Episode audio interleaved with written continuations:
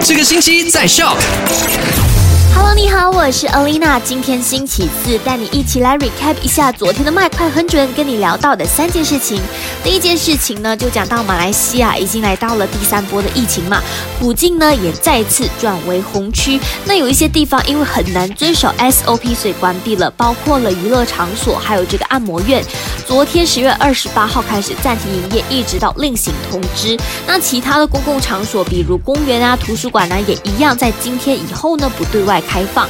我个人是觉得健身房你也别去了，好好待在家里做运动就 OK 了啦。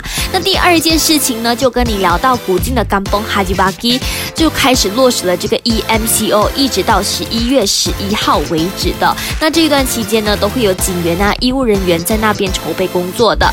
那第三件事情呢，就跟你聊到了 EMCO 强化行动管制令里面的条件有哪一些？那具体详情呢，还是建议你去到 MySra 的 FB 还有 IG 去查的，因为在那里就 list 出来了。